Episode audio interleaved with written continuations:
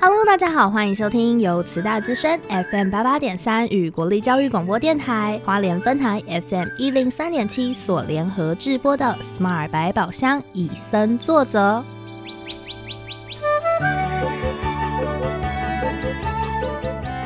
透过 Sherry 与 Porter 看完一系列野望影展影片，邀请来自不同领域的来宾互相交流，带给每位听众朋友们全新的生态观点。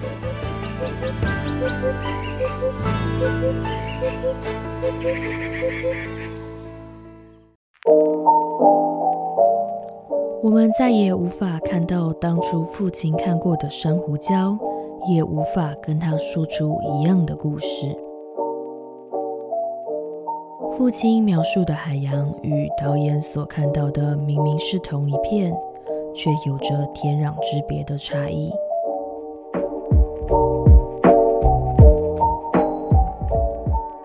导演从小时候就和担任水下摄影师的父亲一同工作，记录着海洋的一切，也种下导演成为一名海洋生物学家的种子。从影片中可以看到，导演回到多年前与父亲一起拍摄的地点，再次探访那片父亲口中的海洋，但那印象中的美好却成了传说。《海中岁月二十五》用导演的镜头，让我们意识到人类在极短的时间内对环境所造成的破坏，而这些破坏也会反过来影响到人类自己。Hello，大家好，我是 Sherry，我是 Porter。今天呢，要帮大家介绍的就是我们另一部的野望影展影片，就是《海中岁月》。在看到这一部影片的时候，其实 Sherry 觉得，哇哦，对方才跟我们一样二十五岁。对，而且他后续也有拍出一支，就是那支纪录片会让我很惊讶，在同样跟我们同样岁数时期就拍出这样的环境纪录片。我们根本没有这些。这么多的丰富经验，不过没关系，人家拍得出纪录片，我们可以邀请专家来跟我们分享。对，今天我们邀请到我们的志工老师赵老师。两位主持人好，各位听众大家好。哎，我先自我介绍一下，我是花莲林区管理处的解说志工，我叫赵正荣。今天很高兴来到这里，与大家分享二零二一年第十一届台湾野望国际自然影展中的。《海中岁月》这一部片子，谢谢大家。大家可能就觉得说，哦，前面的影片如果有认真去看，就是听完我们的广播节目之后去看，可能就会发现，哦，天呐，影片都好长哦，嗯，四五十分钟。但大家不用担心，这一部《海中岁月》呢，它总长度十五分钟，YouTube 上就找得到，所以大家赶快去帮那个创作者按赞。然后追踪一下，也可以看一下这一部影片，可以更加认识珊瑚跟海洋的议题。对，那刚才在我们的片头的时候，有让大家用 Sherry 跟 Porter 的观点去理解一下这部影片到底在讲些什么。那我们其实蛮好奇，郑老师在看完这部影片之后有什么样的想法呢？我看完这部影片的话，因为这部影片啊，它里面有主要有三个场景。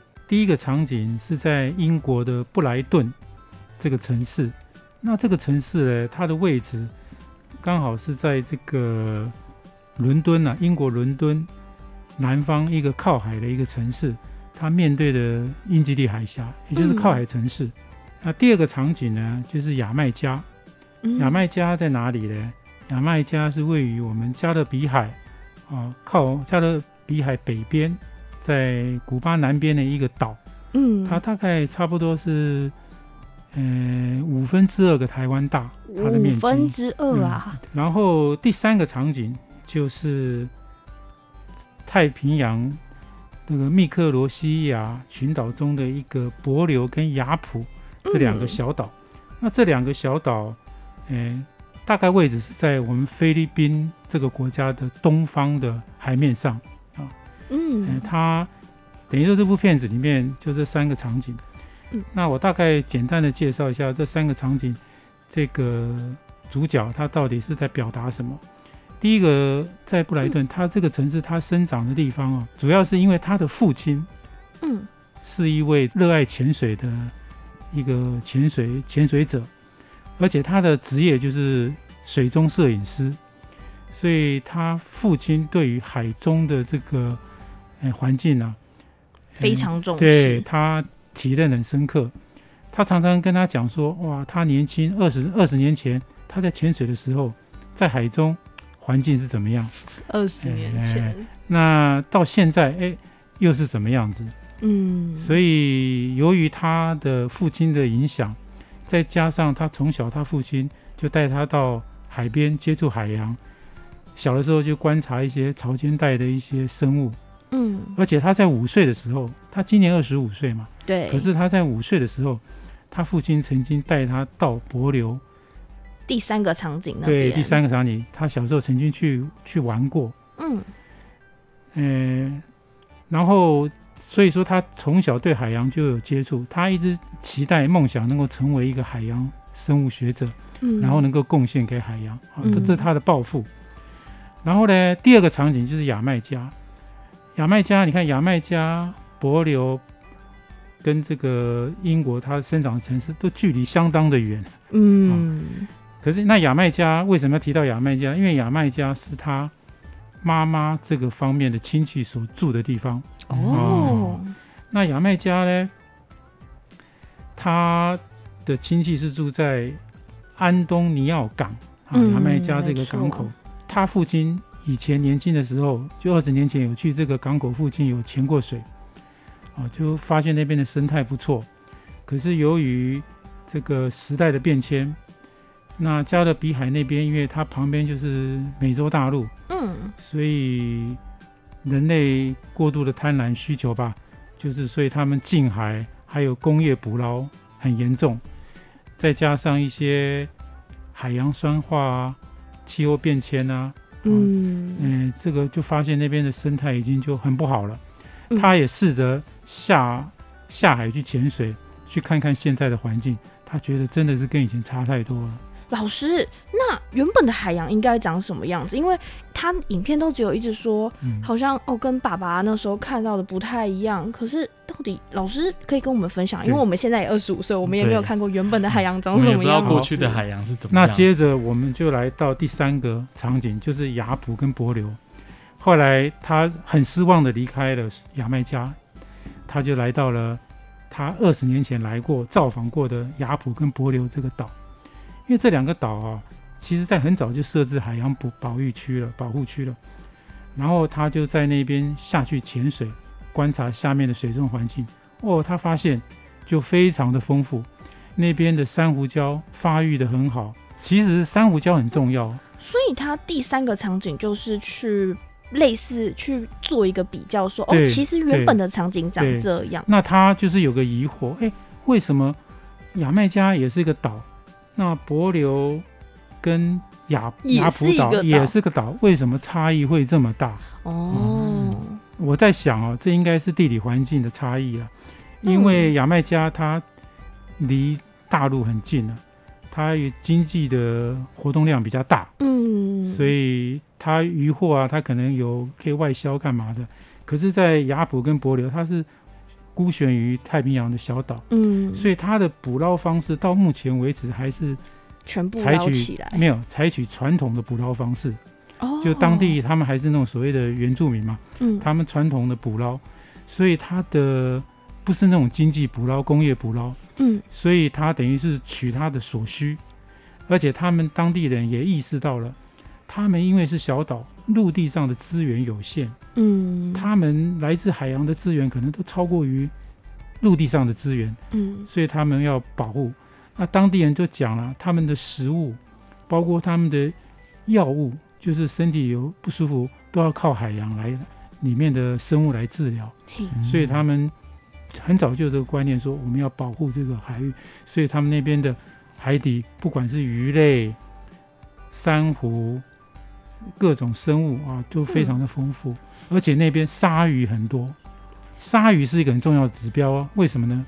因为在海洋生物里面呢，鲨鱼是食物链的最顶端最顶端端的，有鲨鱼出现，就表示那边它有足够的食物。嗯，如果鲨鱼没有，就表示这边东西没有它吃。底层也是丰富的，对它，它不会在这边，嗯所以有鲨鱼反而是代表一个地方的环境 OK，是一个指标。可是嗯老师刚才讲到的，就是作者讲到的都会是什么牙买加、雅普波流。嗯，可是以我们自己在地生活的花莲或者是台湾、嗯海岸线有这样的例子吗？嗯，像以花莲来讲啊，因为我从小在这边长大，嗯，我今年已经六十二岁了。我回想，如果说讲十年、二十年，我们花莲海岸有什么变化？我觉得得变化不大，嗯变化不大啊变。化不大。可是你把它拉到五十年，就是我十二岁的时候，我印象很深刻。像我我们这一辈的人，我们从小嗯都很接近海，接触海洋，因为我们很方便，而且我们那个时候学游泳都是在海边学会的，真的假的？几乎我们那一代都是在海边学会游泳，没有说什么游泳池，而且游泳池那时候花莲只有一个小小修小的游泳池，嗯，而且要收费，大家经济没有那么好，当然到海边游。是家长会带着老师一起去吗？还是呃说自己就跑下去？我们就是自己去，那时候海边，呃，你看我举例子啊、文化中心知道吧？知道，嗯，啊，从文化中心往南，文化中心到花中嗯，花莲中学，再往南到美人田径场，一直沿着海海岸，就一九三线嗯到北北滨、南滨。以前那边靠海边很多沙滩呐、大概三五公里的距离嗯、离。对，那一直到现在的太平洋公园那边，嗯都都那边我都我们都在那边可以玩水，可以游游泳啊。嗯呃，但是你现在看，现在那边全部都水泥化了，特别花莲港，因为为了要，因为早期的花莲港很小，大船嗯没有办法进去，航道比较窄。后来为了停靠大型的船，你像现在还有游轮来，对不对？对啊，他就必须要建大的码头，所以它大的码头就开始往花莲港的南边，就是嗯花中美人田径场下面来来拓，所以那边就变成港口了。以前那边其实是沙滩，然后你再到太平洋公园，如果你注意到海边去这靠海边走，你会发现都是消波块，而且不是一层的哦消波块，对，是很厚的消波块啊，所以你几乎在花莲市靠海的地方已经看不到沙滩了啊。哦我觉得这个变化它原本相当大就长这样哎、因为从 Sherry 到花莲来，这么算起来也快六年了。嗯看到的海洋就觉得哇，已经比西部啊或者是北部的海洋漂亮很多嗯了。就是它至少不会说有渐层有那种金属色。然后可是这样听老师讲起来，五十年前的海洋是我们没办法想象的。真的没办法想象对，那个时候我刚讲这些地方，就好像现在七星潭一样，嗯都可以，大家都可以下去玩玩水、游泳。踏浪、嗯踏浪啊嗯什么的。嗯，对，这是我的，就是对花莲海岸我自己的感觉差异，那么有有这些差异啊。嗯，嗯，可是就是它这个差异真的会去影响到就是我们生活嘛？因为如果老师是说只是沙滩减少，或者是海岸就是这些水泥地增加，对我们的影响又是什么呢？如果以海洋的环境、海洋资源来讲的话啊，当然会有影响。你好比说一些这个你过度水泥化的话，嗯，很多海洋生物可能就它就不愿意待在这个地方了。可是它不是靠沿岸吗？呃，因为这个就要等一下我们提到珊珊瑚礁了。珊瑚礁哈、它跟我们一般的水泥不一样。珊瑚礁嗯它是一个，它是一个立体结构，嗯，它是三度空间的。它那个鱼群可以居住在珊瑚礁里面，可以进出的。嗯，它不像水泥块，它是扎扎实实的一个一块水泥块。嗯，哎，珊瑚礁它是有缝隙的，它鱼可以躲藏在里面啊，这差异很大。嗯，像那个我们讲的一些龙虾啊、螃蟹啊、虾贝类啊，它都会躲在那个嗯这个珊瑚礁里面，这样子，哎、哦，跟水泥块是差异很大的。其实老师我蛮好奇，就是说影片中一直提到珊瑚礁、珊瑚礁、珊瑚礁，嗯，而且珊瑚礁这个议题也常常出现在嗯。比如说公投啊，或者是一些很多的议题上面，嗯。就它是在生态保育排行榜蛮前面的一个议题哦。那可以请老师跟我们分享一下说珊瑚礁除了说跟水泥它的生存让生物生存的空间不一样之外，珊瑚礁是怎么样形成的呢？嗯珊瑚礁啊，有学者曾经这样子形容珊瑚礁。哎，我们常常讲，你们都听过亚马逊的热带雨林吧？嗯，有有，热带雨林里面哦，你看一个一个发育很好的热带雨林里面，可以就是在里面生活的生物哦，哇，有很多种，啊，它可以形成一个完整的食物链啊，所有生物在那边都可以获得它生活的空间啊。嗯，那其实珊瑚礁就是水下面的热带雨林。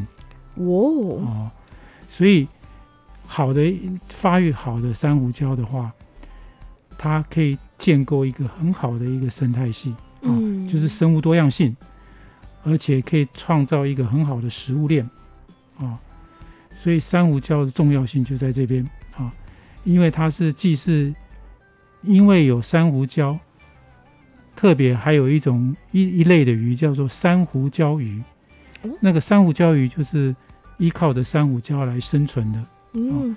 那这些鱼类大部分都是吃珊瑚礁的共共生藻啊。嗯。那接下来我再我就来跟大家谈一下，就是有关于珊瑚哈、它到底珊瑚听说是一种动物，对不是动物没错，可是它不是长在那里就不会动吗？对，珊瑚是一个不会移动的动物，哦，哦会移动的动物。哎，它是很特别的哈、嗯。那早期也是人人们认为它是植物，后来又把它界定于是动植物之间，嗯，后来经过了科学家的研究，它的细胞啊，去去分析啊，后来还是把它归纳在成动物，属于动物。哦。嗯其实珊瑚啊，它的单体啊，它是由许多珊瑚虫所组成的。珊珊瑚瑚虫虫是住在它那个里面，还是说它是一只一只跟叠积木一样叠起来吗？它是一只一只珊瑚虫，但是它会连接在一起啊。嗯其实珊瑚是这样子，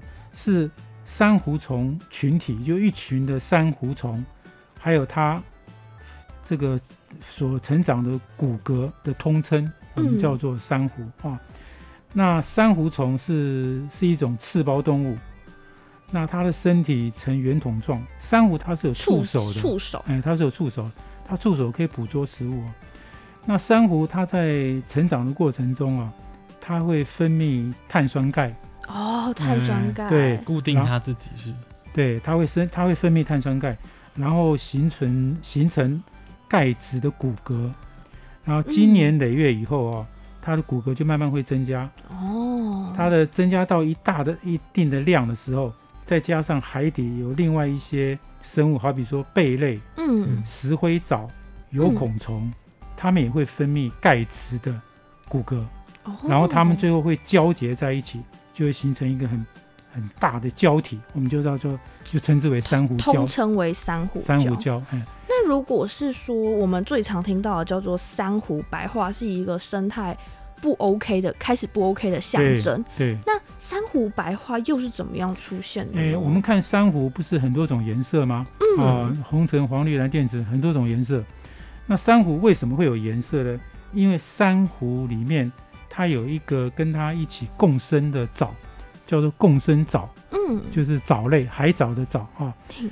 那这个共生藻呢，它会居住在珊瑚的内壁，嗯啊它有珊瑚有内壁跟外壁，它会生长在它里面。然后呢，它跟共生藻它们是一个互生的关系，互利共生，哎互利共生。它怎么互利共生呢？就珊瑚这个它这个珊瑚它在成长，它会代谢嘛，因为它是动物嗯都会代谢。没错，代谢的时候，它会放出二氧化碳，还有氮啊、磷啊这些物质。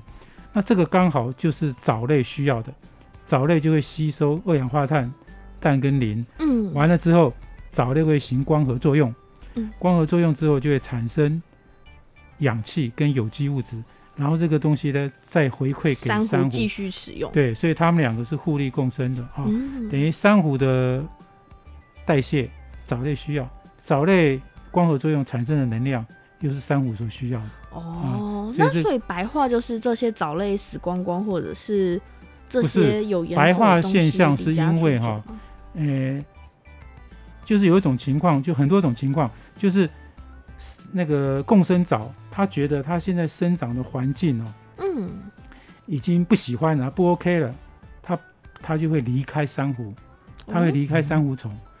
那离开了之后，那因为珊瑚的颜色最主要的产生原因，是因为这个所谓共生藻共生藻的关系。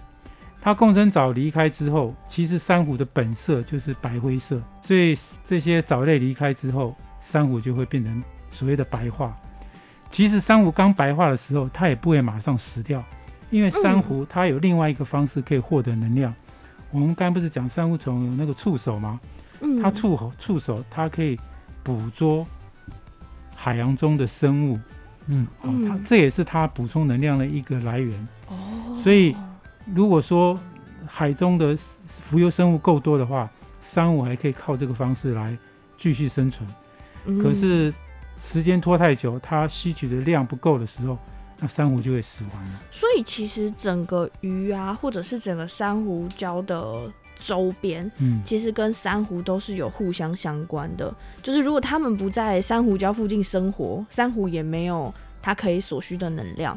但是如果珊瑚礁不提供予这些动物生存的环境，嗯，其实这些生物也没有办法生存我刚才讲的是共生藻，是嗯居住在珊瑚里面的共生藻，就是说它这个共生藻，它可以提供能量，是给嗯。这个珊瑚